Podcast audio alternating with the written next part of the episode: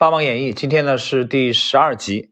上一集呢，我们讲到了这个格雷厄姆通过这个输油管公司啊，他的这个套利啊，取得了非常好的业绩。我们来看这一集的内容：好的投资就是好的投机。格雷厄姆有一位朋友从一次原始股认购活动中赚到一大笔钱，朋友以三美元的价格申购到一批原始股。几天之后，股票在场外市场挂盘。开盘价十美元，朋友将股票悉数抛出，格雷厄姆非常心动。朋友承诺下次有机会带他一起参与。机会很快来临，一家拥有翻新轮胎专利的公司宣布成立。当时轮胎翻新是新生事物，颇受市场追捧。原始股认购价格十美元，格雷厄姆投入了五千美元，几天时间就赚到约一点五万美元。这样的赚钱速度令人亢奋。这家叫做萨武的轮胎轮胎翻新公司很快成立第二家、第三家和第四家地区公司。格雷姆没有获配第三家地区公司的原始股，但第二家和第四家格雷厄姆分别投入了两万和六万美元。长话短说，结局和无数骗局一样。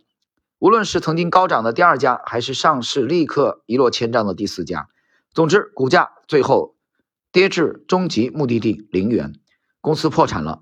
格雷姆和朋友一起用尽各种手段，最终让承销商做出了赔偿，赔偿了本金百分之十的现金，外加部分该承销商承销的其他股票。格雷姆和朋友想尽办法卖掉这些股票之后，总计大约拿回来三分之一的本金。三分之一的本金，大家算啊，这个八万，对吧？八万的三分之一啊，两万四左右。好在由于。市场整体走牛，加上格雷姆主要偏向相对可靠的前三类项目，总体上事业蒸蒸日上。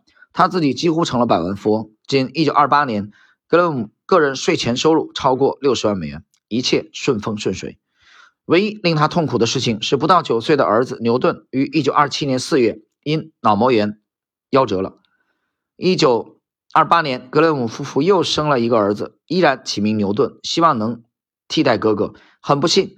后一个小牛顿有先天性关节炎和精神分裂倾向，于一九五四年自杀了。啊，大家算一下，那其实也只有二十六岁啊，非常可惜。为了转移自己的注意力，也为了排解丧子之痛，作为华尔街成功人士的格雷厄姆计划开设一门有关证券分析的课程。出于对母校的深厚感情，他希望将这门课程放在母校哥伦比亚大学。同意了。以上呢是今天的内容。这里我们插一句啊，大家在后文会听到他在哥大开设的这一门证券分析啊，吸引了未来的全球最大的股神沃伦·巴菲特的注意啊。巴菲特强烈要求加入格雷姆的这个门下啊，成为他的弟子。这是后话，我们后边再继续的啊解读。